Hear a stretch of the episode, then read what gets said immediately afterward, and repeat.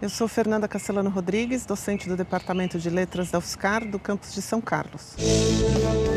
Clique Ciência, um dropcast sobre pesquisas científicas desenvolvidas no Brasil, na voz dos próprios pesquisadores. As minhas pesquisas se concentram na área das políticas linguísticas, de maneira mais específica, legislação linguística, direitos linguísticos, reconhecimento da diversidade linguística e garantia de direitos linguísticos de comunidades marginalizadas. De maneira geral, eu atuo, reflito e também sou bastante ativista no campo, aqui no Brasil e na América Latina.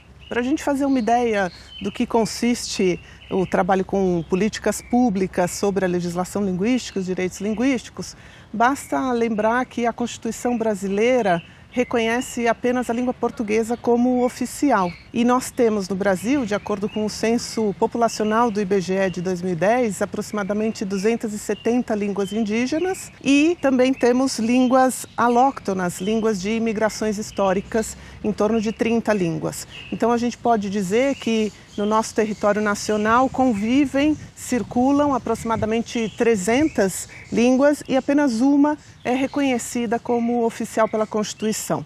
Então, existem uma série de políticas que se implementam via leis para reconhecer, por exemplo, o direito ao uso das suas línguas das comunidades surdas tanto no, na, na, legislação que reconheceu a Libras como uma língua legalizada no Brasil, que é de 2002, como outras legislações posteriores que foram sendo produzidas.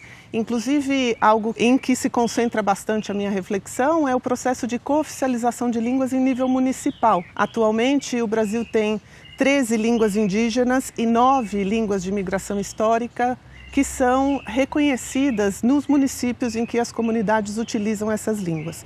Então, uma boa parte do meu trabalho se debruça sobre essas políticas públicas e sobre o ativismo das comunidades para reivindicar os seus direitos e que eles sejam plasmados em legislação que possam garantir que essas comunidades tenham, por exemplo, educação na sua língua materna, tenham serviços públicos oferecidos nas línguas que utilizam, algo que é considerado hoje em dia um direito humano fundamental. É importante dizer, os direitos linguísticos vêm sendo considerados como direitos humanos fundamentais.